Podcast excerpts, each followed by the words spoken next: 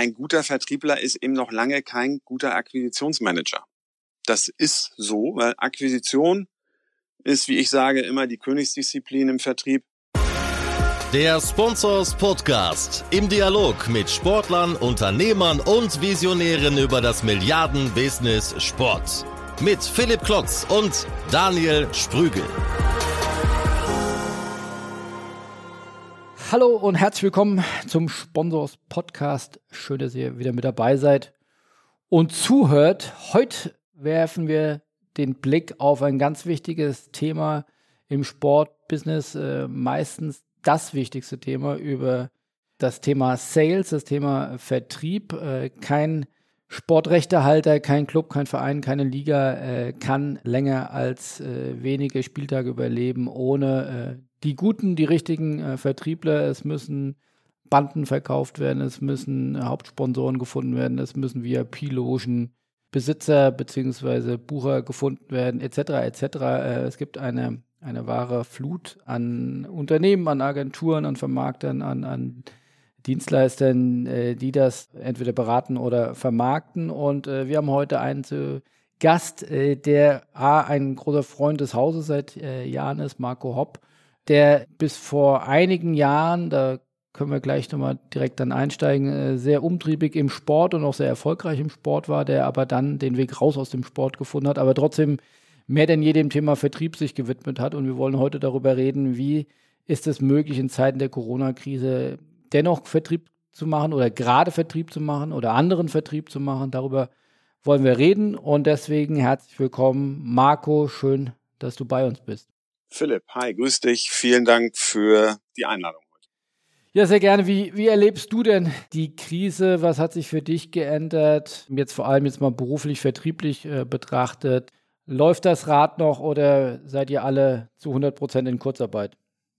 Äh, wir sind natürlich genauso überrascht äh, gewesen von der neuen Situation wie, wie alle privat, wie auch beruflich. Für uns hat sich anfangs eigentlich nicht viel geändert, ehrlicherweise.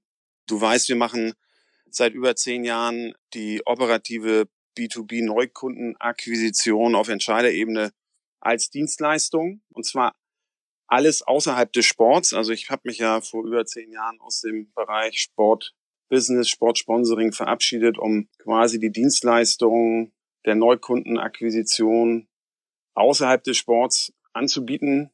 Heute würde man wahrscheinlich sagen Sales as a Service oder genauer Acquisition as a Service, aber die Abkürzung S, die äh, kam mir dann doch nicht so werbewirksam vor. Und wir machen eigentlich genau das gleiche Business wie vor acht Wochen auch noch. Das heißt, wir haben Kunden, die eine Herausforderung in der Neukundengewinnung haben.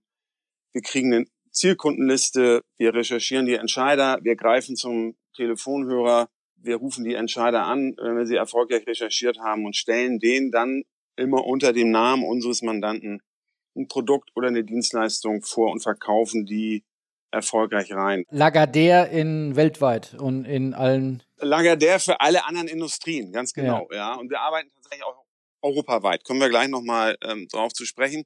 Das Einzige, was sich für uns tatsächlich geändert hat, ist erstens, was wir festgestellt haben, wir erreichen die Entscheider jetzt viel besser, weil die sind zu Hause, die sind nicht mehr in Meetings, die haben größtenteils ihr Telefon umgestellt.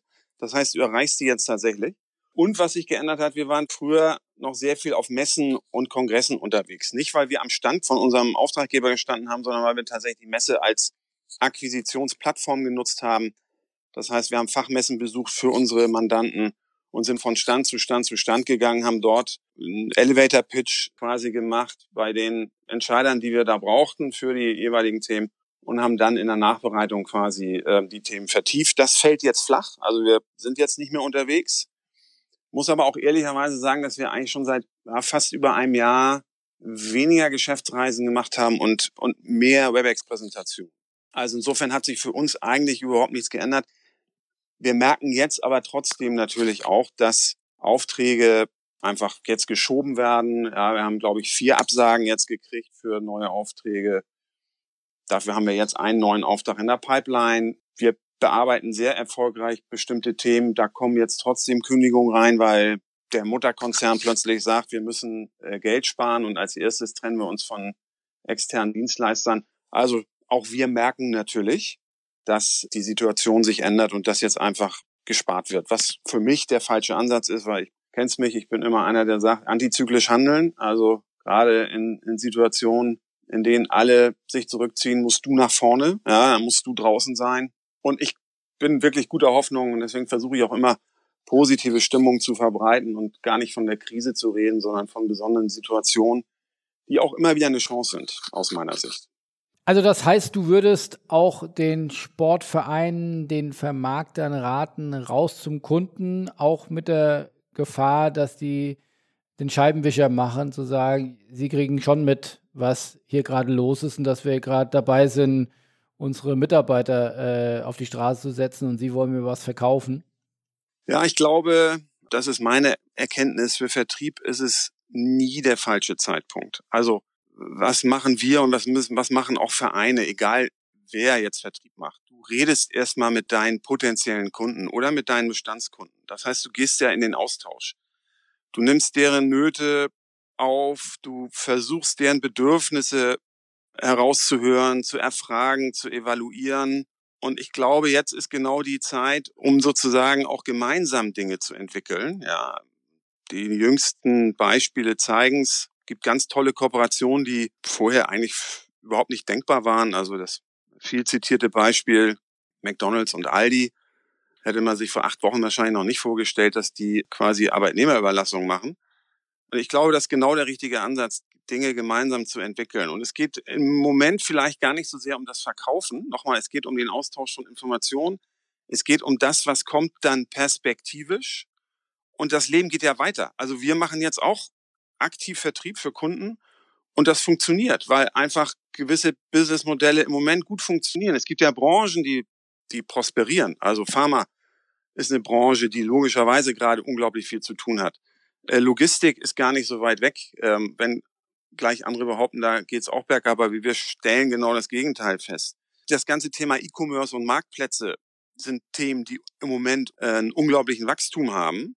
Und natürlich kann ich jetzt mich genau in diesen Feldern tummeln oder mich, mir genau diese Zielgruppe aussuchen, auch als Verein und gucken, was kann ich denn mit denen machen, was kann ich denn mit denen entwickeln. Und selbst wenn die heute sagen, pass mal auf, ich habe im Moment andere Probleme, muss es doch meine Aufgabe sein, denen den richtigen Service zur richtigen Zeit anzubieten oder zumindest zu sagen, pass mal auf, ich habe hier was.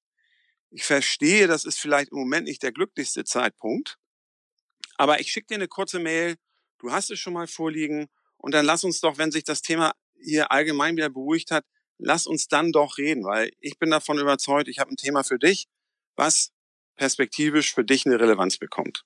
Ja, also nochmal, selbst wenn ich heute nicht erfolgreich Vertrieb mache, ich gehe in den Austausch mit den Zielkunden, ich sammle Informationen, ich erfahre, welche Bedürfnisse und welche Herausforderungen die haben und im Zweifel habe ich für die eine Lösung im Köcher. Aber es geht ja zu Teilen schon zu Lasten der Effizienz. Also deine Auftraggeber werden ja schon auch auf äh, Effizienz gucken. Muss er jetzt dreimal mit dem Kunden reden oder 13 Mal? Das ist ja natürlich ein Thema, was euch sicherlich auch beschäftigt. Ja, aber die Sales-Zyklen sind ohnehin in den letzten Jahren, und ich mache das ja jetzt schon ein paar Jahre, äh, länger geworden. Das heißt, natürlich ist Ziel, möglichst schnell einen Abschluss zu machen. Aber ein Vertriebler ist heute auch gleichsam immer wieder ein Berater. Also du verkaufst ja heute nicht mehr so, wie du es früher gemacht hast. Die Themen sind komplexer, die Entscheidungswege sind länger. Du musst mehr zuhören, ja, du musst die richtigen Fragen stellen, um dann dein Produkt erfolgreich reinverkaufen zu können. Und das gilt für den Sport genauso wie für alle anderen Branchen aus meiner Sicht. Also insofern ja, gebe ich dir recht. Und das ist unsere Aufgabe. Unsere Aufgabe ist, den Zielkunden so lange anzurufen, bis wir eine Entscheidung haben. Und die Sales-Zyklen sind deswegen auch lang. Aber ich, aus meinem Verständnis heraus, mir macht es überhaupt nichts aus, 20 oder 30 Mal mit einem Kunden zu telefonieren, um dann vielleicht erst eine Entscheidung zu kriegen. Weil in der Zeit habe ich eine Beziehung zu ihm aufgebaut. Wenn ich heute nicht das richtige Angebot für ihn habe, habe ich es vielleicht morgen. Ja, also je öfter ich mit, mich mit ihm auseinandersetze, desto besser verstehe ich, in welcher Situation er ist und desto besser kann ich mein Angebot aussteuern. Und das geht auch jetzt mal auf euer Unternehmen Hop Equities bezogen, auch über diverse Branchen. Also ich habe äh, ja. großen Respekt, weil ich glaube, dass wir ganz gut sind, ein gutes Netzwerk im Sportbusiness ausgebreitet oder vernetzt zu haben. Das haben wir, dafür haben wir 15 Jahre, 20 Jahre gebraucht, haben ein Medium dafür, treffen uns auf unseren Kongressen, da ist es vermeintlich relativ leicht. wenn du sagst, ich gehe jetzt heute in Pharma, morgen in äh, E-Commerce und übermorgen in Automobil, wie kommst du da an die Entscheider ran? Wie baust du Beziehungen in so kurzer Zeit? Mhm. Das ist tatsächlich am Ende des Tages die Kunst. Also wir haben, glaube ich, für fast alle Branchen schon gearbeitet. Ja, IT, SAP, Software, Big Data sind gerade so Themen, die im Moment uns beschäftigen. Pharmaindustrie haben wir gerade ein Projekt, im Transport- und Logistikbereich haben wir ein Projekt. Wir reden wieder mit einem unserer ganz alten Kunden aus dem E-Commerce-Bereich, weil da natürlich im Moment unglaublich viel Ware im Markt ist, die er gerne hätte. Äh, wir arbeiten im Bereich der erneuerbaren Energien. Also du siehst eine unglaubliche Vielfalt. Und das, was unsere, wir nennen sie Mandanten, was unsere Mandanten haben, ist Produkt-Know-how oder Dienstleistungs-Know-how. Das, was denen fe fehlt, sind Akquisitionsskills. Also die haben einfach nicht die Mitarbeiter, die in der Lage sind, über das Telefon Termine zu machen, in Klammern hinzufahren, so war es noch bis vor kurzem, oder heute eine Webex zu, durchzuführen, um dann den Entscheider zu einer Entscheidung zu treiben und erfolgreich reinzuverkaufen. Und wir verbinden das sehr sinnvoll, weil wir sagen, das, was euch fehlt, Akquisitionsskills, haben wir, haben unsere Mitarbeiter und ihr habt das Produkt-Know-how und wir haben einen Sales-Stream aufgebaut, also einen Prozess aufgebaut, wo wir das sehr schlau verbinden und wo der Zielkunde gar nicht merkt, dass wir irgendwann rausgehen aus dem kommunikativen Lead und unser Kunde sein Key-Accounter quasi übernimmt. Ja, also wir treiben das Ganze von der Recherche des Entscheiders bis zur Vertragsunterzeichnung und dann gibt's irgendwann so einen fließenden Übergang zu den Mitarbeitern unseres äh, Auftraggebers. Du brauchst kein heute, du brauchst kein hundertprozentiges Produkt-Know-how, um erfolgreich reinverkaufen zu können. Also es gibt ja den alten Vertriebsspruch, ja, Fachidiot schlägt Kundentod oder Vertriebs-Know-how stört eigentlich nur beim Vertrieb und das ist tatsächlich so. Weil wenn du auf die fachliche Ebene gehst, also wenn es um fachliche Details geht, um Projektdesigns geht nachher, dann hat der Zielkunde für sich schon entschieden, erstens, ich habe ein Bedürfnis, also du merkst als Vertriebler, der hat ein Bedürfnis. Zweitens, er setzt sich intensiv mit deinem Angebot auseinander und dann ist das doch am Ende schon die halbe Miete. Und dann das Produktwissen reinzubringen, das macht dann wieder unser Kunde mit seinen, mit seinen Fachleuten und wir treiben den Entscheider zu einer Entscheidung für das Angebot, das wir ihm offeriert haben. Ja, das ist unsere Aufgabe. Wir gucken dem tief in die Augen und äh, sorgen für die nötigen Informationen, damit er eine Entscheidung treffen kann. Also gemäß dem alten Lagardère-Motto anhauen, umhauen, abhauen. das hast du jetzt, das hast du jetzt gesagt. Ich weiß, die ähm, schätze die alten Kollegen sehr, weil die im Prinzip genau das Gleiche machen wie wir, ähm, nämlich auch jeden Tag sich mit der Akquisition auseinandersetzen, die eben im Sport wir in all dem, was darüber hinausgeht, also das Umhauen und Abhauen, da, also beim Abhauen sage ich nein, weil wir wollen ja mit, äh, mit den Kunden längerfristig Geschäft machen. Mittlerweile ist tatsächlich so, dass wir bestimmte Zielkunden für unterschiedliche Projekte anrufen. Also wir haben den für ein Projekt quasi mal äh, recherchiert und nach einem Jahr oder nach anderthalb Jahren bist du wieder bei dem, weil du ein völlig anderes Thema hast, ja. Und das macht dann ein anderer Mitarbeiter. Also unsere Mitarbeiter betreuen immer einen Kunden zur Zeit und kümmern sich eben 24 Stunden um ein Thema und ähm, nach zwei Jahren ist ein anderer Kollege mit einem anderen Thema unterwegs. Aber das heißt, äh, businessmodellseitig äh, wird dir dann nach Deal entlohnt oder gibt es eine, eine, fixe Fee? Wie, wie läuft das? Wir nennen es Fixkostenzuschuss. Wir haben einen monatlichen Retainer und eine erfolgsabhängige Vergütung. Und äh, unsere Verträge laufen in der Regel immer ein Jahr und länger. Wir haben Kunden, die betreuen wir jetzt im fünften Jahr. Wir haben Kunden, die sind äh, zum zweiten Mal bei uns, weil sie nach anderthalb oder zwei Jahren Projekt mit uns abgeschlossen haben und dann ist zwei Jahre Ruhe und dann sind sie nach zwei Jahren wieder da und sagen, jetzt haben wir wieder ein Thema für euch. Also wir pflegen glücklicherweise immer sehr langfristige Kundenbeziehungen, sind wir auch ein bisschen stolz drauf und wir freuen uns natürlich über jeden Neukunden und scheuen vor allem keine Herausforderungen. Und wie gehst du damit um, wenn du hoffentlich und wahrscheinlich äh, sehr gute Vertriebler dann bei dir im Team hast, äh, die du dann einsetzt? Kriegst du die ja nicht direkt weggecastet? Also, dass der ja. Kunde sagt, äh, ach, Herr Müller, wollen Sie nicht direkt bei uns arbeiten? Ja, ja. Also wir verlieren in Anführungsstrichen tatsächlich immer so ein bis drei Mitarbeiter an unsere Auftraggeber. Da sage ich immer, das ist noch das Beste, was uns passieren kann. Also schlimmer ist es, wenn die sozusagen zu jemandem ganz, ja, zu jemandem ganz anderen gehen. Ja, rausgeworfen nicht, aber zu jemandem ganz anderen gehen Das tut natürlich trotzdem weh, weil wir immer auf der Suche nach neuen äh, Kolleginnen und Kollegen sind. Auf der anderen Seite wissen wir, wir haben einen wohlgelittenen ehemaligen Kollegen dann auf Zielkunden oder auf Auftraggeberseite sitzen. Das ist das eine. Zum anderen haben wir das vertraglich geregelt. Was passiert, wenn ein Mitarbeiter zu einem unserer Kunden wechselt? Also natürlich haben wir Wettbewerbsverbot, aber wenn äh, zwei sich einig sind, dann sollte man die auch nicht aufhalten. Also wir haben das vertraglich geregelt und damit fahren wir auch ganz gut. Und insofern äh, haben wir immer ein lachendes und ein weinendes Auge. Ähm, wir müssen uns ab und zu mal vor einem guten Kollegen verabschieden und wissen ihn aber in guten Händen auf Kundenseite und der Kontakt bricht in der Regel da nie ab, sondern er wird dann im Zweifel unser Auftraggeber. Also das ist ja ein bisschen auch so der Ansatz in großen Beratungsunternehmen, die ja dann auch immer sehr großes Netzwerk pflegen und das auch ja durchaus incentivieren, äh, bewusst, genau. um, um, da später genau. wieder auch Geschäft rauszuziehen. Wie siehst du denn die Marktveränderung? Bist du eben schon ein bisschen drauf eingegangen? Siehst du da, du hast gesagt, zehn Jahre jetzt eigenes Geschäft oder eigene Unternehmung mit Hawk Equities. Davor wie viele Jahre im Sport aktiv gewesen im Vertrieb? Ich glaube äh, zwölfeinhalb. Also wir können ja mal kurz Revue passieren lassen. Ich habe ja. hab ja 96 angefangen ähm, bei Absolut. Hm, damals die ersten Cyclassics quasi mit ins Leben gerufen. Dann kamen ja diverse Veranstaltungen hinzu, der Triathlon hier in Hamburg, die Hamburg Freezers äh, in der Vermarktung. Dann irgendwann der FC St. Pauli, da hatte absolut ähm, seinerzeit ja eine gemeinsame Gesellschaft mit dem Verein, die FC St. Pauli Vermarktungs GmbH. Ich bin dann von absolut nach sechs Jahren äh, rüber zum FC St. Pauli äh, als Geschäftsführer äh, dieser Vermarktungs äh, GmbH. Wir haben dann den Verkauf der Rechte an den Verein durchgeführt. Dafür hat absolut damals ja dann die Merchandising-Rechte oder den Anteil an den Merchandising-Rechten erhöht.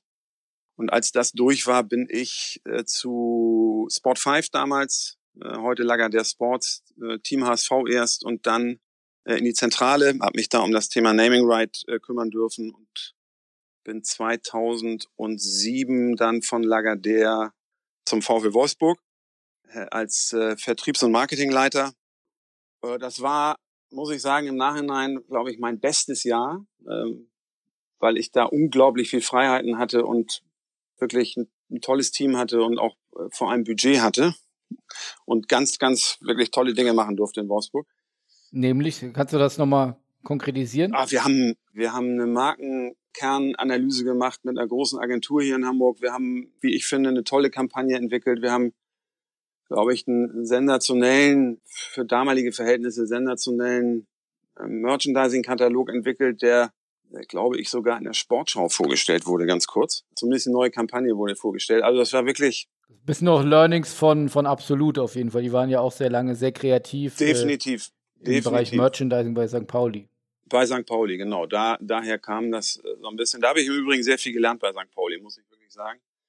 Ja, und dann war nach einem Jahr Schluss, weil ähm, es eine andere Konstellation gab mit Herrn Magath, der im Juni dann zum Verein stieß und dann quasi ja sehr viel ähm, Macht äh, bekommen hat. Und damit war dann mein, meine Planung, die wir da mal vorgenommen hatten, hinfällig. Und aber auf die Anekdote, auf die Anekdote müssen wir doch nochmal eingehen. Also die wird äh, gerne bei uns immer wieder äh, die ist zitiert. Falsch. Ich sag jetzt falsch. schon, sie ist falsch. Aber erzähl ruhig, erzähl ruhig. Ja, die, die Legende besagt, dass du dich bei Herrn Magath äh, vorgestellt hast. Hallo, Herr Magath, äh, mein Name ist Hopp. Äh, und dann hätte Herr Magath nur kurz hochgeguckt und sagt, er zu dir gesagt, Herr Hopp, Sie sind Profi, ich bin Profi und Profis gehen sich aus dem Weg. Und das war's. Das, das ist tatsächlich eine sehr, sehr schöne Anekdote, die man sich, glaube ich, auch nur im Hause der Sponsors erzählt. Weil ich kannte sie bis vor kurzem ehrlicherweise gar nicht. Und sie ist falsch. Sie ist tatsächlich nicht wahr. Wie ist sie denn ähm, richtig?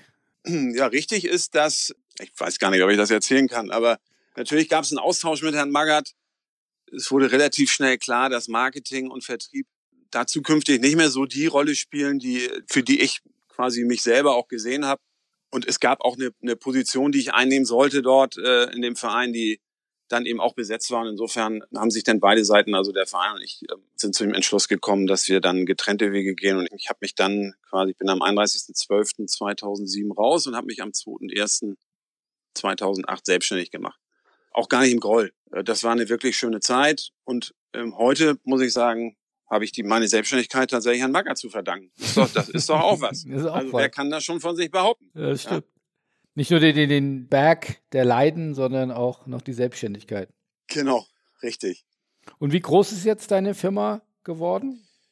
Ja, wir sind äh, tatsächlich eine kleine Boutique. Wir sind zehn Leute, alles Festangestellte. Ähm, wir haben den Bereich Beratung mit hinzugenommen. Also ich habe ja immer gesagt, wir sind keine Berater, wir sind Umsetzer. Dafür stehen wir heute auch noch. Wir haben aber festgestellt, dass wir früher, mittlerweile früher auch in die Prozesse einsteigen können und ähm, haben jetzt tatsächlich zwei, mittlerweile zwei Mandanten, die wir, für die wir reine Beratung machen. Da ergibt sich dann im Zweifel aus der Beratung heraus ähm, auch irgendwann Umsetzungsthemen im Vertrieb. Aber wir sind äh, hier wirklich, eine, wie ich immer sage, eine komplette Umsetzungsbude und äh, bieten eben das Thema Sales oder Akquisition als äh, Service an. Und das macht nach wie vor Spaß und äh, wir merken eben auch, der Bedarf ist da draußen im Markt. Es gibt immer weniger Leute, die Lust auf Akquisition haben. Ich finde das ja sehr schade. Und ähm, wir suchen uns genau die Vertriebler raus, die eben in der Lage sind, auch Kaltakquise zu machen, weil und das ist eben der Unterschied. Ein guter Vertriebler ist eben noch lange kein guter Akquisitionsmanager. Das ist so, weil Akquisition ist, wie ich sage, immer die Königsdisziplin im Vertrieb. Vertrieb ist heute 80 Prozent Bestandskundenbetreuung. Ja, ich entwickle Bestandskunden und wenn du irgendwo in ein Unternehmen gehst und da als Vertriebler anfängst, dann kriegst du erstmal 100 Bestandskunden oder 200 Bestandskunden oder wie viel auch immer. Mit denen bist du dann ausgelastet und Akquise, Neukundenakquise findet am Rande statt. Und das ist auch okay so, weil auch Bestandskundenbetreuung und, und Bestandskundenentwicklung ist eine Kunst für sich. Wenn Unternehmen dann aber in besondere wirtschaftliche Herausforderungen kommen oder einfach auch neue Geschäftsfelder eröffnen wollen oder in neue Märkte wollen, dann brauchen sie plötzlich Akquise und finden in den eigenen Reihen keine Mitarbeiter, die Lust haben, ihre Bestandskunden abzugeben und dann nur noch draußen zu sein. Und ähm, ja, der eine oder andere kommt dann auf uns. Und inwieweit ist ein digitaler Vertrieb für dich eine große Gefahr, dass sagt, da bricht mir mein Geschäft weg? Ähm, das ist eine sehr gute Frage und ähm, die kann ich mit einem ganz klaren, es ist keine Gefahr für uns beantworten. Ich sage dir auch warum. Wir nutzen selber natürlich digitale Tools. Also es gibt ja unzählige ähm, Systeme am Markt, Lead Forensic, die dir sagen, wer bei dir auf der Webseite war und EchoBot, ähm, eine Datenbank, die du nutzen kannst, um quasi Entscheiderkontakte zu evaluieren und, und, und. Ja, also über LinkedIn, über die du Vertrieb machen kannst mittlerweile. Jetzt in der Krise, ganz toll, ähm, habe ich gesehen, viele Textilläden machen Vertrieb über Instagram. Ja, also äh, aus der Not geboren, haben selber kein eigenes E-Commerce, bieten ihre Produkte jetzt auf Instagram an, an und liefern sie dir äh, sogar nach Hause. Also auch in dieser Pandemie gibt es neue Möglichkeiten des Vertriebs.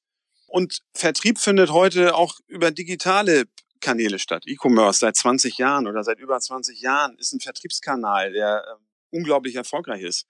Du verkaufst heute auch schon hochkomplexe Produkte, also medizinische Geräte übers Internet, überhaupt kein Thema. Aber es wird immer Themen geben, die eine hohe Erklärungsbedürftigkeit haben. Also hast du ein sehr stark standardisiertes Produkt, kannst du das heute über digitale Vertriebskanäle verkaufen.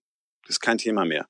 Sobald du aber ein wenig standardisiertes Produkt oder eine Dienstleistung hast, also mit vielen Varianten im Zweifel, oder ein Produkt, was so erklärungsbedürftig ist, dass du es einfach erklären musst, kommst du über den persönlichen Face-to-Face-Vertrieb nicht herum. Und das wird auch immer so bleiben. Am Ende will der Zielkunde mit dir nochmal über bestimmte Themen diskutieren und sei es am Ende der Preis. Ja, oder er hat individuelle Wünsche, die du eben nicht in ein Programm zwängen kannst. Ja, und da glaube ich auch nicht an AI, ehrlicherweise, oder an KI. Es wird immer eine Frage geben, die dein Kunde hat, die ein System nicht beantworten kann. Und spätestens dann brauchst du jemanden, mit dem du verhandelst, der es dir erklärt, der dir den Nutzen äh, erläutert. Und das bin ich fest von überzeugt, kriegen Systeme nicht hin. Beziehungsweise sie kriegen es im Zweifel irgendwann hin, aber dann ist der, der Zielkunde so genervt, äh, weil es dann an der einen oder anderen Stelle doch hakt und dann bleibt nur der persönliche Austausch. Aber in der Vorbereitung, in der Begleitung von Sales äh, nutzen wir heute wie die meisten natürlich digitale Systeme. Was macht denn für dich einen guten Vertriebler aus? Ich glaube, ich habe mal so elf Eigenschaften definiert. Ich will mal die drei wichtigsten nennen. Äh, für mich die wichtigste in der heutigen Zeit ist tatsächlich die Fähigkeit der Mitarbeiterinnen und Mitarbeiter, sich zu fokussieren. Also Konzentration und Fokussierung wird immer, immer wichtiger. Ich erlebe das selber bei mir. Ich lasse mich auch gerne und schnell ablenken. Ja, das Handy liegt auf dem Tisch, du kriegst eine WhatsApp, guckst drauf, schon bist du raus, ja. Es gibt diesen alten Vertrieblerspruch, der Fleißige schlägt das Talent. Und das ist tatsächlich, ich glaube, diese Weisheit gewinnt mehr und mehr an Wert. Und ich sehe das hier bei unseren Mitarbeitern. Die Erfolgreichen bei uns sind tatsächlich die, die ein hohes Maß an Fokussierung und Konzentration mitbringen können. Die also Schlachtzahl bringen am Ende des Tages, weil du hast es eingangs selber gesagt, ja, wie oft musst du anrufen, um eine Entscheidung zu kriegen? Das, das wird immer mehr. Du musst immer mehr Mails schreiben, du musst immer mehr Telefonate führen. Und wenn du da am Ende eine Schlagzahl bringst, und die müssen wir bringen, weil wir als Dienstleister benchmarken natürlich auch gegen den eigenen Vertrieb unserer Auftraggeber, also wir müssen immer besser sein als der eigene Vertrieb unserer Mandanten, kriegst du das nur hin, wenn du dich konzentrierst. Und wenn du fokussierst an deiner Aufgabe arbeitest, ja, jeden Tag, jeden Tag deine Zielkundenliste hast, jeden Tag an dieser Zielkundenliste arbeitest. Und das ist eine ganz, ganz wesentlicher eine ganz, ganz wesentliche Eigenschaft. Und ich stelle halt fest, dass bei den jüngeren Generationen, die mit diesen ja, digitalen Medien einfach ganz anders groß geworden sind, als, als ich es noch bin, dass da die Konzentrationsfähigkeit und die Fähigkeit, sich zu fokussieren, tatsächlich nachlässt. Das ist so für mich der, der wichtigste Aspekt. Der zweitwichtigste Aspekt aus meiner Sicht ist, du musst in der Lage sein, einen Kunden zu öffnen, am Telefon zu öffnen, im direkten Gespräch zu öffnen und ihm die richtigen Fragen stellen. Ja, du, warum, was willst du? Du willst herausfinden, wo hat er seine Herausforderungen und kannst du seine Herausforderungen mit deinem Angebot lösen? Wo hat er sein Problem? Und jeder Kunde hat irgendwo eine Herausforderung oder ein Problem. Und das musst du aus ihm rauskitzeln. Und das geht nur, indem du ihm die richtigen Fragen stellst, ohne dass es ein Verhör wird. Das ist auch ganz wichtig. Also der darf sich nicht in einer Verhörsituation wiederfinden sondern ich sage immer, rede mit deinem, mit deinem Kunden so wie mit, mit deinem Lieblingsnachbarn. Also auch dieses geschulte, ja, du kennst das aus deiner täglichen Praxis, da ruft dich einer an und sagt, Herr Klotz, darf ich gleich zum Punkt kommen? Wenn das einer bei mir macht, dann hört er nur noch das Tut, Tut, Tut von meinem Hörer, weil das ist, da weiß ich genau, da ist einer, der ist durch sämtliche Vertriebsschulungen gegangen und mit so einem will ich mich nicht unterhalten. Schon gar kein Entscheider, die wir ja in der Regel anrufen, will sich mit jemandem unterhalten, der so anfängt. Und es wird heute aber in den Schulungen immer noch beigebracht. Das heißt, du musst auf sympathische Art und Weise, und deswegen sage ich, sprich mit deinen Zielkunden so wie mit deinem Lieblingsnachbarn, ganz natürlich und bring ihn ganz natürlich zum Reden. Das ist eine große Fähigkeit, die die wenigsten besitzen. Und das dritte ist, und das schließt an dem eben genannten an, zuhören. Du musst als Vertriebler nicht endlose Monologe halten, sondern musst dem Gegenüber zuhören können. Also du stellst die richtigen Fragen, Du hörst ihm zu und dann antizipierst du quasi, wie kannst du auf das, was du da hörst, reagieren? Ja, mit welchem Angebot kommst du? Wie entwickelst du gemeinsam mit ihm äh, ein entsprechendes Angebot? Ja, also ist ja nicht mehr so, ich habe was und will ihm das jetzt zwanghaft verkaufen, sondern es ist ja ein Zusammenspiel, ja, ein gemeinsam entwickeln. Und da gehört Zuhören zu den drei wichtigsten Eigenschaften eines guten Vertrieblers. Und äh, das können eben auch nur ganz wenige, weil die meisten Vertriebler reden halt ganz gerne, ja. Die hören sich eben auch ganz gerne reden. Jetzt gibt es aber ja äh, dann vielleicht auch die, den Key-Accounter, wirklich den absoluten Sales-Speerspitze, dann vielleicht aber auch After-Sales. Also wie würdest du so eine Abteilung aufbauen beim, sage ich jetzt mal, klassischen Sportrechtehalter? Ja, ich glaube, die machen ähm, alles richtig, bis auf eben das Thema Akquise. Ich sage ja immer zu unseren Kunden, sie brauchen uns gar nicht. Also wenn sie es richtig machen, wenn sie ihre Abteilung richtig strukturieren, dann haben sie immer einen, mindestens einen, der den Sales Funnel füllt, ja, also der die Pipeline füllt, der nichts anderes macht als das, was wir jeden Tag machen, nämlich Akquisition machen. Ja, der rausgeht, der sich mit den Zielkunden unterhält. Ja, die wenigsten unterhalten sich ja mit ihren Kunden. Ich wundere mich immer, auf was wir da teilweise stoßen, wie wenig sich Unternehmen mit ihren Kunden unterhalten und auseinandersetzen. Also mit neuen, mit potenziellen Kunden. Weil das sind doch die, die mir morgen das Geschäft sichern. Und von denen muss ich doch wissen, was wollen die denn morgen? Welche Anforderungen stellen die an mich und mein Unternehmen und an mein Produkt und an meine Dienstleistung? Weil das, was sie heute an mich, an mich stellen, das weiß ich. Das weiß ich durch meine Bestandskunden. Aber was wollen die morgen? Also, ich sag, braucht, nehmt euch mindestens einen, der immer Kundenakquise macht. Und dann braucht ihr eine gute Kundenbetreuung, die ist genauso wichtig. Ja, und das, da sind die meisten Unternehmen exzellent aufgestellt. Nochmal, Vertrieb ist heute für mich in dem, was ich erlebe, äh, Key Accounting, Bestandskundenbetreuung, ja, hat nichts, nichts mehr mit Neukundenakquise zu tun in den, in den meisten Unternehmen. Und ähm, da sind die Firmen gut organisiert. Und dann kommt natürlich das ganze Thema äh, digitaler Vertrieb hinzu, also das Thema Social Media, die ganzen Kanäle, die es mittlerweile gibt, die Kampagnen, die ich fahren kann und, und, und. Da gibt's äh, Leute, die weitaus mehr Ahnung haben als ich. Äh, auch da sind die Firmen ja mittlerweile exzellent aufgestellt. Ähm, was ich eben immer tatsächlich vermisse, ist äh, das Thema Neukundenakquise. Und ähm, nochmal, das, was wir machen, sage ich immer, kann jeder, der, der Lust dazu hat. Man muss sich nur auf die Suche machen und man muss ihn, muss ihn motivieren und ähm, mit entsprechenden Aufgaben äh, versehen, ja. Wenn du sagst, Fleiß schlägt Talent, äh, was, ja. was sagst du denn, was für eine Frequenz ist realistisch? Also wenn ich sage, ich habe hier ein Produkt, was ich, du sagst zwar individualisierte Produkte, aber ich habe ja irgendwo auch einen gewissen Standard wahrscheinlich. Oder wenn ich ein Pharmaproduzent bin, werde ich nicht auf einmal Agrarprodukte verkaufen. Also ich habe ja schon irgendwo meinen mein Fokus da auch. Was, was ist da so eine Frequenz, wo du sagst, das kann ich von einem Top-Vertriebler abverlangen? Ganz, das ist wirklich ganz, ganz unterschiedlich, ob der eben auch Bestandskunden betreut oder nicht, ob er nur reine Neukundenakquise macht. Also ich kann dir sagen, was wir machen. Unsere Sales-Mitarbeiter und auch das variiert natürlich, in welcher Phase des Projektes sind wir. Also unser Sales-Mitarbeiter macht zwischen 50 und 70 Calls am Tag. Ja, dann kommen E-Mails dazu.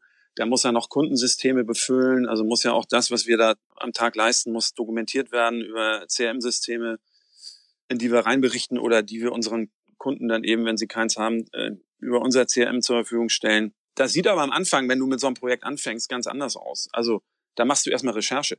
Da baust du ja eine Welle auf. Das heißt, wir gehen rein und gucken, wer, wer sind denn die Entscheider auf Zielkundenseite. Das heißt, da machst du keine 50 bis 70 Telefonate am Tag, sondern da bist du erstmal dabei, Daten zu sammeln. Das machen wir hier über eine, über eine kleine Abteilung, die wir haben, die das Thema Daten, Datenanalyse und Datenrecherche macht. Das buchen Kunden auch bei uns äh, separat. Also ist ja ein Teil unseres äh, Akquisitionsprozesses, aber es gibt auch Kunden, die sagen, wir haben hier eine Datenbank, 1000 veraltete Daten, recherchiert die mal durch, dann machen wir das auch. Und wenn ein Kollege eben auf dem Projekt sitzt, dann arbeitet er hier mit unseren Kollegen aus der Research-Abteilung zusammen. Und dann findet am Anfang erstmal relativ wenig Telefonie statt. Und dann baust du eben eine Welle auf. Ja? Dann telefonierst du rein, du fahrst dich durch in die Unternehmen, weil du hast ja am Anfang nicht immer gleich den, den du brauchst, sondern den musst du auch dann im Unternehmen recherchieren. Und wenn du ihn dann das erste Mal dran hast, dann setzt das ein, von dem ich sage, da hängt 60 Prozent der Arbeit dran, nämlich das stetige, konsequente Nachfassen, bis die letztendliche Entscheidung auf Zielkundenseite steht. Also bis du ihn zu einem Ja oder im schlechtesten Fall leider dir ein Nein abgeholt hast. Äh, und das macht tatsächlich 60 Prozent der Arbeit aus. Also bis, zur, bis zum Pitch, bis zur Präsentation des Produktes hast du 40 Prozent der Akquisitionsarbeit erledigt und die restlichen 60 kommen im Nachgang. Und auch da erleben wir immer wieder auf unserer, auf Kundenseite, also auf Auftraggeberseite, dass wir Kunden anrufen, wo dann ein Mitarbeiter unseres Auftraggebers sagt, ja, Nummer, da bin ich doch auch schon, den habe ich doch vor vom Dreivierteljahr schon angerufen. Warum rufst du ihn denn an? Und dann stellen wir immer die Frage, was ist denn in den drei, im Dreivierteljahr passiert? Ja, äh, da, äh, den habe ich, glaube ich, ja, da wollte ich mal anrufen, aber den habe ich dann irgendwie aus den Augen verloren. So, und das ist typisch für Akquise. Und das darf ihm nicht passieren. Du darfst ihn eben nicht aus den Augen verlieren, weil nochmal Fokussierung. Es ist so nachvollziehbar, ja. Die Vertriebler heutzutage haben so viele Aufgaben, äh, sind in den Workshops, haben das Projekt, müssen sich um den Kunden, Bestandskunden kümmern. Und da ist logischerweise Akquise immer so, was dann hinten dran hängt und leidet. Und da hat er auch die meisten haben da gar keine Lust zu, weil es ist ja auch anstrengend. Und dann verlierst du eben so einen Zielkunden auch mal aus dem Auge und rufst ihn halt ein halbes Jahr oder ein Dreivierteljahr nicht an. Und stellst dann nach einem Dreivierteljahr fest, wenn du ihn wieder anrufst, ja, die Entscheidung für ein Produkt ist längst gefallen, aber leider nicht für deins, sondern der Kunde hat sich, der Zielkunde hat sich für, für einen Mitbewerber entschieden. Und was ist für eine Erfolgsquote realistisch, wenn du sagst 50 bis 70 Calls am Tag? Also es wird ja nicht bei einem Call pro Kunden bleiben, Nein. aber gibt es da eine Quote, wo du sagst, davon kann man ausgehen? ich sage immer, wir rufen den Kunden, den Zielkunden so lange an, bis wir ihn haben. Ich sage auch, wir kommen an jeden Zielkunden ran. Und das kann teilweise auch mal drei Monate dauern, bis du einen hast. Also wir haben tatsächlich in Einzelfällen Zielkunden auf unserer Leadliste, wo wir drei Monate versuchen, den Entscheider zu bekommen. Und dann musst du irgendwann für dich die Entscheidung treffen, lohnt sich es, den 30. Versuch zu starten oder streichst du den jetzt einfach? Weil du hast in der Zwischenzeit, hast du den natürlich auch schon Mails geschrieben, ja, weil du ihn telefonisch nicht erreicht hast. Du hast eine ganz tolle Beziehung zu seiner Assistentin aufgebaut. Ja, die, der ist ja schon peinlich, wenn du das 30. Mal anrufst, dass du ihn jetzt nicht erreicht hast. Das heißt, du machst ja auch die Assistentin quasi zu deiner Komplizin, bringst sie dazu, tatsächlich irgendwann mal einen Termin zu, zu koordinieren, äh, wo du dann mal eine Minute Zeit hast, um mit den Entscheider zu reden. Aber du musst irgendwann für dich die Entscheidung treffen, rufe ich den jetzt ein 31. Mal an oder nicht?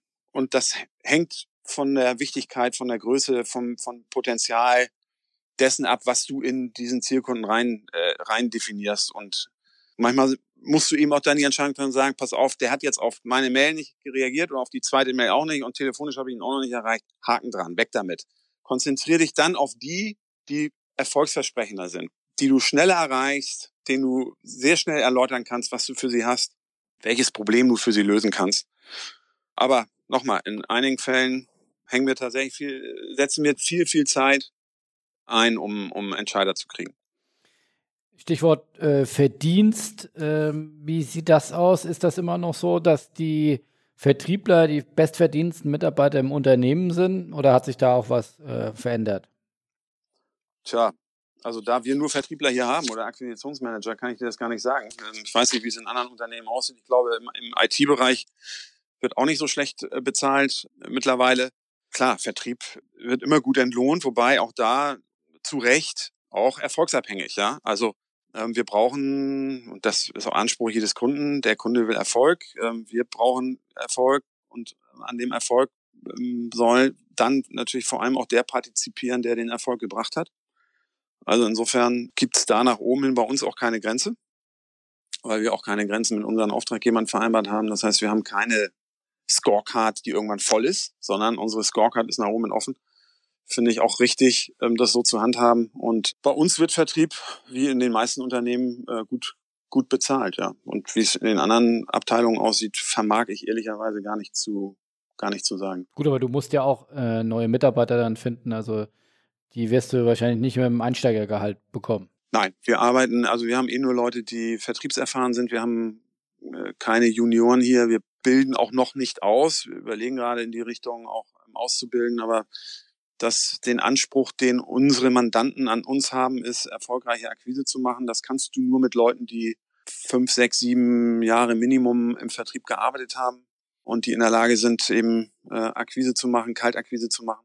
Und äh, die kosten einfach. Also wir stehen genauso im, im Wettbewerb um die Talente wie jedes andere Unternehmen auch und führen jeden Tag Bewerbungsgespräche um eben genau diese Talente, die, wie ich sage, äh, mit Leidenschaft und äh, mit großer Empathie und Hingabe sich dem Thema neuer Kundenakquise widmen wollen, rauszufiltern aus dem Markt und denen hier einen, guten Job und spannende Projekte zu geben.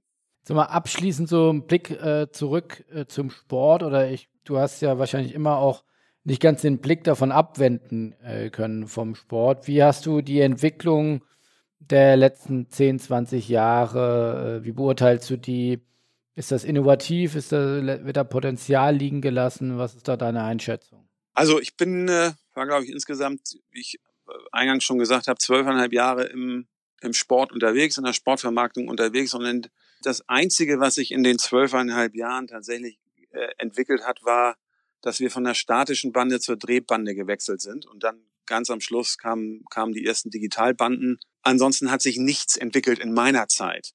Das hat sich natürlich jetzt ähm, massiv geändert und ich beobachte das natürlich mit, äh, mit großer Freude. Also das ganze Thema Digitalisierung, das ganze Thema Social Media, von den Anfängen virtuelle Werbung hin zu Big Data. Ich sehe ein Riesenpotenzial für den Sport im, im Data Analytics Bereich, weil Sport ähm, hat eine Zielgruppe, die Fans sind. Die Fans sind absolut loyal, die sind bereit, viel bereiter als ein normaler Kunde, ihre Daten preiszugeben, glaube ich zumindest. Ich glaube, du kannst da unglaublich viel rausholen. Ich glaube, die wichtigsten Abteilungen bei Vereinen und auch bei Sportvermarktern wird die Digitalabteilung sein. Ist sie heute vielleicht schon? Ähm, so tief bin ich da nicht mehr drin. Das, was sich da über die letzten Jahre jetzt entwickelt hat, über die Social-Media-Kanäle, über die Art und Weise, wie ich Fans binden kann, über die Art und Weise, wie ich, wie ich Sport äh, vermitteln kann, wie ich Content ausspielen kann, gab es zu meiner Zeit nicht. Und das war auch ein Grund damals, nach, nach zwölfeinhalb Jahren, irgendwann zu sagen, so, also Entwicklungspotenzial ist jetzt hier nicht so riesig. Und äh, ja, deswegen habe ich mich dann für, für einen anderen Weg entschieden. Was war denn dein größter Deal, den du im Sport gemacht hast?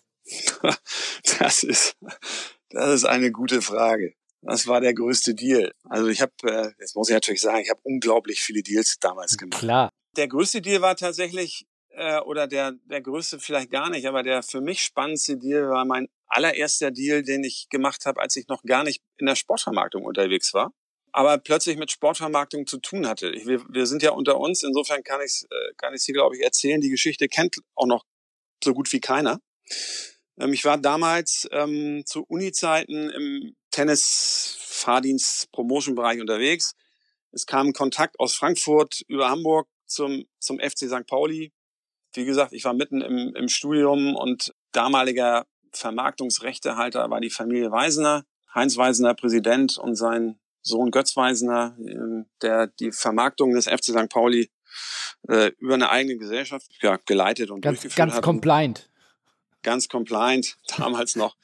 Um es kurz zu machen, über einen Kontakt kam die Anfrage an mich, Student und noch, noch einen Studienkollegen, könnt ihr uns bei der Vermarktung unterstützen? Ja, bin hingegangen, wir haben uns Visitenkarten gedruckt, ich habe mir einen Gewerbeschein geholt, sind wir aufgeschlagen bei dem bei den Kollegen Weisen haben gesagt, klar, können wir, machen wir. Die haben uns ehrlicherweise nicht so für voll genommen. Also im Nachhinein haben die gedacht, was kommt da denn für zwei Nasen um die Ecke?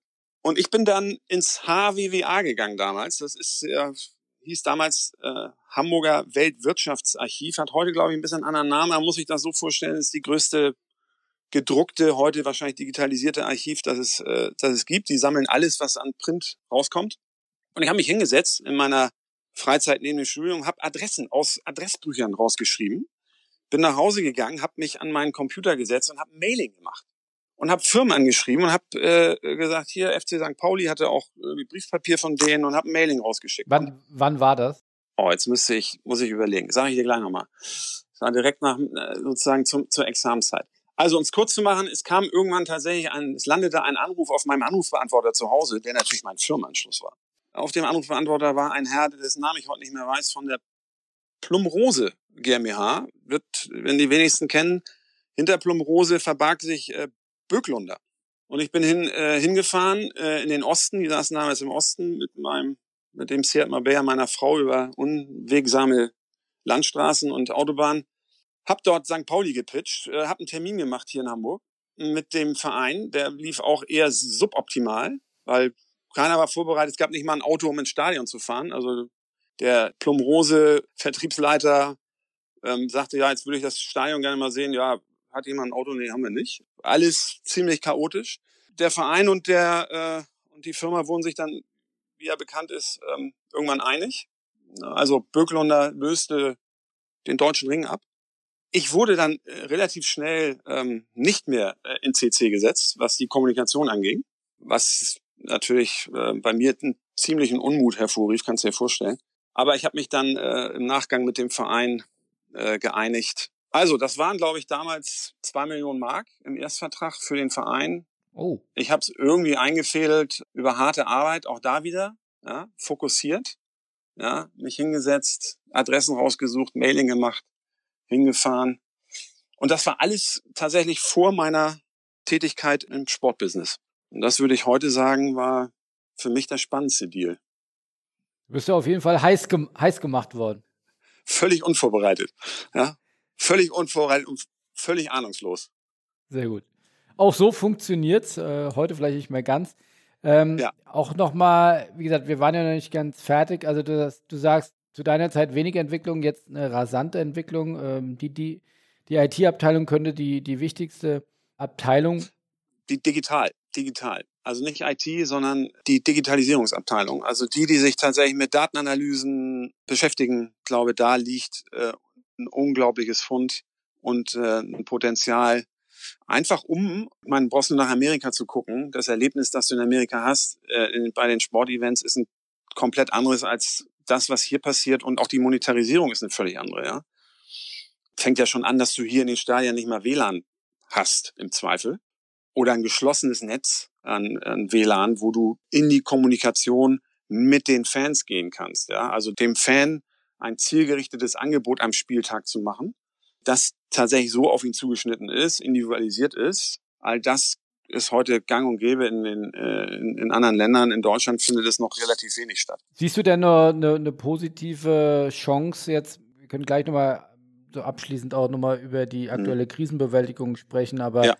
äh, wie siehst du die Zukunft des Sportbusiness? Siehst du jetzt auch aus, aus mit dem Schritt nach draußen, dass Sport als Kraft, als Emotion, als Bindungstool da noch äh, Potenziale hat, die es heben kann? Oder sagst du, wir sind hier ja. über den Eisberg, äh, wir sind über die Spitze hinaus, über den Siedepunkt, äh, jetzt geht's bergab? Also wir reden ja jetzt heute über eine besondere Situation, die ich glaube, das im Moment zu beurteilen, wo alles steht, ja, wo nichts passiert, ist, ist extrem schwer. Gehe ich von der Vorpandemie aus, glaube ich nochmal, dass es in der Individualisierung von Angeboten sowohl für Sponsoren als auch für Fans noch ein unglaubliches Potenzial steckt. Dafür muss ich Datenanalyse betreiben. Also erstmal muss ich Daten erheben und dann muss ich sie analysieren. Wenn ich mir heute Vereine angucke, auch große Vereine, dann stellen wir fest, dass vorhandene Betriebssysteme und Datenbanken, die ein Verein hat, also angefangen beim Ticketing, über die VIP-Datenbank, übers Merchandising, über meine Fanpage, nicht miteinander vernetzt sind. Da laufen drei, vier, fünf Systeme parallel nebeneinander her, ja, weil es mal historisch das eine zum anderen gekommen ist. Die kommunizieren weder miteinander noch werden Daten ausgetauscht, geschweige denn Daten analysiert. Also das ist ja mal das Erste, zu sagen, wenn ich weiß, da ist ein Fan, der kauft immer das äh, Auswärts- und Heimtrikot für seinen Sohn, dann braucht er vielleicht auch noch einen Schal und eine Mütze. Also muss ich ihm das Trikot nicht mehr anbieten, wenn er es schon gekauft hat, sondern dann biete ich ihm was anderes an. Ja, plus, plus, plus. Ja, über den Parkplatz, den ich ihm verkaufen kann, bis zum Sonderspieltag, wo ich ihm Angebot mache, äh, bis zur Fanreise ins Trainingslager. All das muss und kann ich nur machen, wenn ich, wenn ich saubere Daten habe. Also Datenerhebung, Maximum an, aus den Fans rausholen und gar nicht im Sinne von Maximum rausholen, weil ich ihm alles verkaufen will, sondern ihm das verkaufen, was seinen Bedürfnissen entspricht. Darum geht's doch. Und das natürlich dann im Zweifel auch in Zusammenarbeit mit, mit den Sponsoren.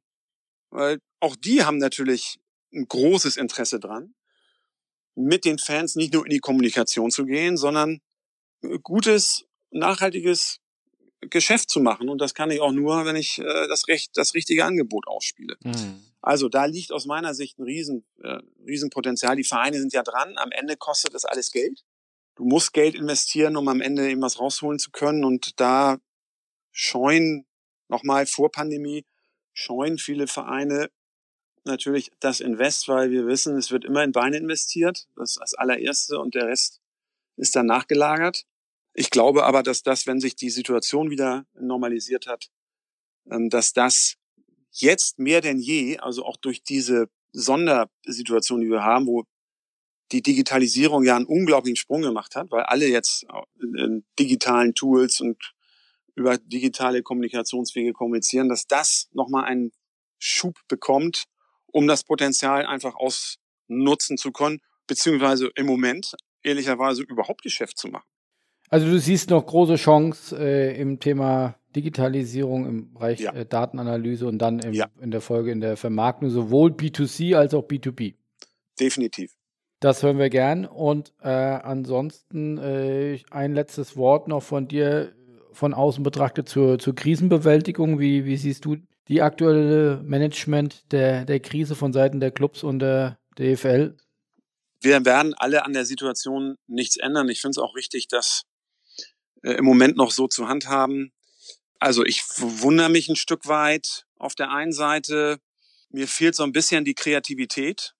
Wir müssen doch jetzt die Zeit, die wir im Moment haben, äh, sinnvoll nutzen. Also wenn wir, wenn wir im Moment keine Fußballspiele machen können, keine Events veranstalten können, dann müssen wir, müssen wir was Sinnvolles mit der Zeit anfangen. Für mich ist so eine Krise auch immer ja, also gibt ja den alten Spruch, Not macht erfinderisch. Mhm. Und, ähm, glaube, gerade jetzt müssen wir einfach Dinge ausprobieren. Wir müssen uns hinsetzen, wir müssen einfach mal machen. auch auf die Gefahr hin, dass es, dass Dinge floppen, aber das macht überhaupt nichts. Das fehlt mir ein Stück weit. Äh, Vereine haben ein unglaubliches Asset, nämlich die Protagonisten, also die Spieler.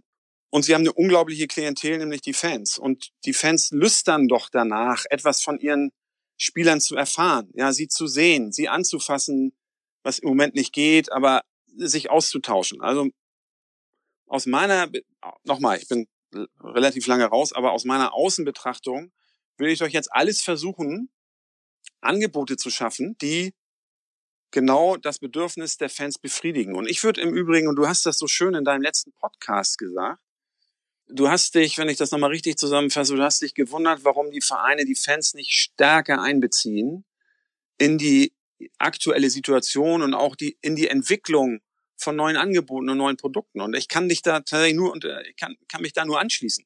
Ich habe auch versucht, ja mal einen Schritt rauszumachen, habe mit der äh, Helen Breit, die ist im Vorstand von Unsere Kurve. Äh, das ist jetzt sicherlich nicht der, der nächste Kontakt als Sport-Business-Reporter.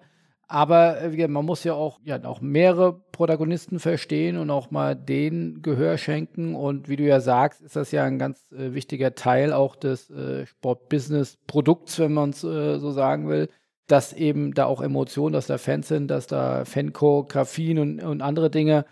Äh, Football as it meant to be, wie die DFL ja gern sagt. Und, und wenn man dort mal zuhört, welches Misstrauen dort herrscht, welche auch Angst, äh, zu wenig informiert zu werden und äh, ja. daraus dann auch eine Entfremdung abgeleitet wird, die ja, äh, das haben wir alle, glaube ich, ein Stück weit vergessen. Wir erinnern uns aber dann doch noch dunkel vielleicht an die Fadenkreuze von Herrn Hopp in, in ganz, ganz vielen Stadien, wo ja wirklich Spielerbrüche ja. äh, kurz bevorstanden. Jetzt ist das alles mit der Corona-Krise überdeckt, aber die Fans, und da, ja, da habe ich mich sehr gewundert, aber im zweiten Schritt dann doch auch verstanden, sagen, sagt Helen Breit, dass sie äh, sagen, sie sind da noch längst nicht über den Berg, die Geisterspiele mitzutragen oder gut zu finden. Oder dann auf der anderen Seite wird ja von den Fans äh, verlangt bzw. erbeten, dass sie dann äh, von ihren Ticket-Regressansprüchen äh, zurücktreten. Ja, also da wird mhm. das wird äh, äh, der Fan dann doch stark gebeten, auf den Verein zuzugehen. Auf der anderen Seite, die Krisenbewältigung macht der Verein, so ihre Wahrnehmung, und so kann man das ja auch ein, ein Stück weit wahrnehmen, auch dann weitestgehend autark. Und das äh, ja. finde ich einen interessanten Punkt. Ja, also nochmal, wir haben ja jetzt, wir haben eine wirkliche Ausnahmesituation. Ja, die Fans schreien immer nach Mitbestimmungsrechten und wollen sich einbringen. Ich würde das jetzt als Verein mal abfordern, ehrlicherweise. Weil da draußen laufen ganz viele Leute rum, die alle eine eigene Meinung, aber vor allem auch Ideen haben. Lasst uns doch die Ideen als Verein mal sammeln. Also hol doch deine Fans zusammen und beteilige sie an Produktentwicklung, weil am Ende des Tages ist es doch so, wir haben, wir können im Moment kein Tennis oder Tischtennis oder Fußball spielen. Aber trotzdem haben wir doch was zu erzählen. Also, wir haben, wir haben Spieler, die sitzen jetzt zu Hause, ja, die machen irgendwas, aber was machen die denn? Also gibt ja ganz viele Ideen und auch Content, der ausgespielt wird. Aber ich glaube, die Fans sind heute doch viel stärker bereit, Eingeständnisse zu machen, sich einzubringen, vielleicht auch mal einen Euro mehr auszugeben oder auf ihre, die Rückerstattung ihrer Dauerkarte zu verzichten, als noch vor acht Wochen. Weil jetzt geht es doch darum, das System zum einen, aber auch mein Lieblingsverein zum anderen am Leben zu erhalten. Und wenn uns das nicht gemeinsam gelingt, Verein, Verantwortliche, Fans, Sponsoren, auch die Stadt hat ein Interesse daran, dass ein Verein nicht stirbt. Wenn uns das nicht gelingt, muss ich am Ende des Tages sagen, okay, dann war das Produkt vielleicht nicht stark genug. Dann war der Verein vielleicht nicht als, als Produkt nicht stark, stark genug. Ja, muss man sich mal hinterfragen. Alle müssen jetzt an einem Strang ziehen. In der Krise beweist sich doch die Partnerschaft. Und zwar auf allen Ebenen. Ja, in guten wie in schlechten Zeiten. Absolut. Also, Sponsoren müssen doch jetzt sagen, pass mal auf, wir zahlen trotzdem, auch wenn wir im Moment keine Gegenleistung bekommen. Vereine und Sponsoren müssen sich hinsetzen und, und, und Produkte entwickeln, die digital sind im Zweifel. Ich kann noch ganz viel machen. Ich habe Sportler die, äh, und Spieler, die ich einbeziehen kann. Also für mich nochmal, auch da finde ich, ist diese Situation eine Chance, sich zu erneuern, ja, neue Dinge zu entwickeln, und ähm, jetzt Dinge zu machen, die ich vorher nicht gemacht habe, weil sie vorher nicht notwendig waren, aber jetzt Dinge zu entwickeln, die vielleicht auch über diese Pandemiekrise hinaus Bestand haben.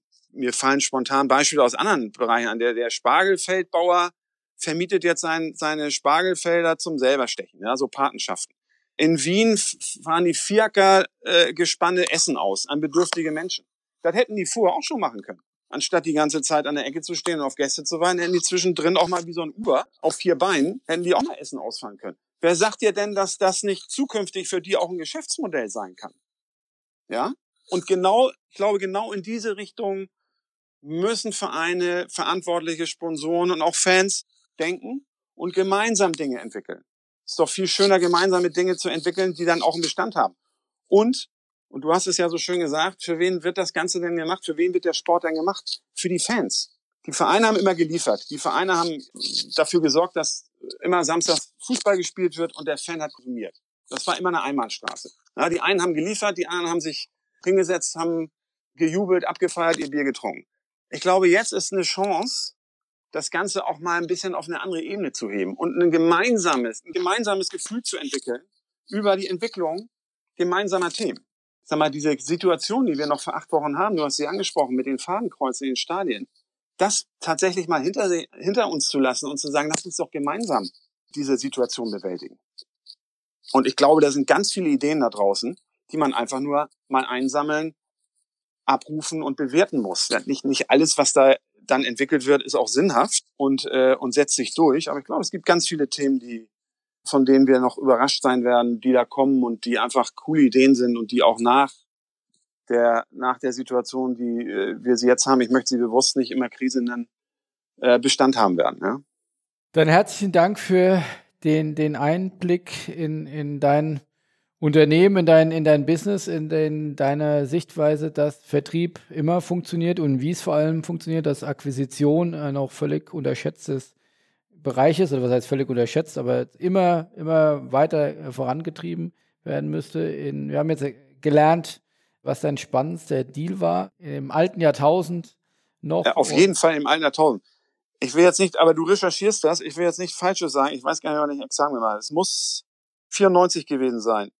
Ich glaube, es war 94 um die Ecke. Ich habe 94 Examen Aber gemacht. finde ich geil, wenn du sagst 94, dass du dann schon mit CC und dann haben die, hat St. Pauli, dass man da überhaupt schon Mails geschickt hat, da, da war noch viel Brieftaube. Das lief oder? alles über, das lief alles über Fax. Das lief über Fax.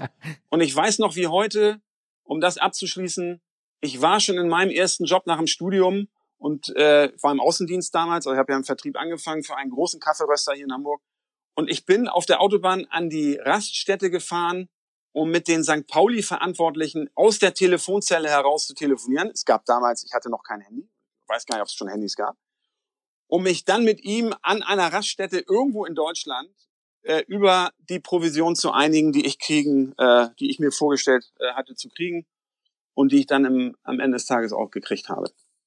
Sehr, sehr gut. Ein, ein damals als Student ein Deal über zwei Millionen, das können, glaube ich, nur äh, wenige von sich behaupten. Also herzlichen Dank für die, für die Einblicke und äh, auch äh, in die Anekdoten. Äh, wir nehmen dich beim Wort. Äh, der Sport hat noch eine, eine sehr blühende Zukunft vor sich und hoffen wir, dass die Krise, die wir mehr so nennen wollen, ja. dann bald vorbei ist. Wir müssen alle was dafür tun. Also es darf nicht auf den Schultern Einzelner lasten, sondern wir müssen alle dafür etwas tun. Das ist ganz wichtig. So machen wir es genau. Und äh, dir herzlichen Dank und hoffentlich auf bald wieder. Äh, liebe Grüße. Tschüss. Ich danke dir, Philipp. Ciao.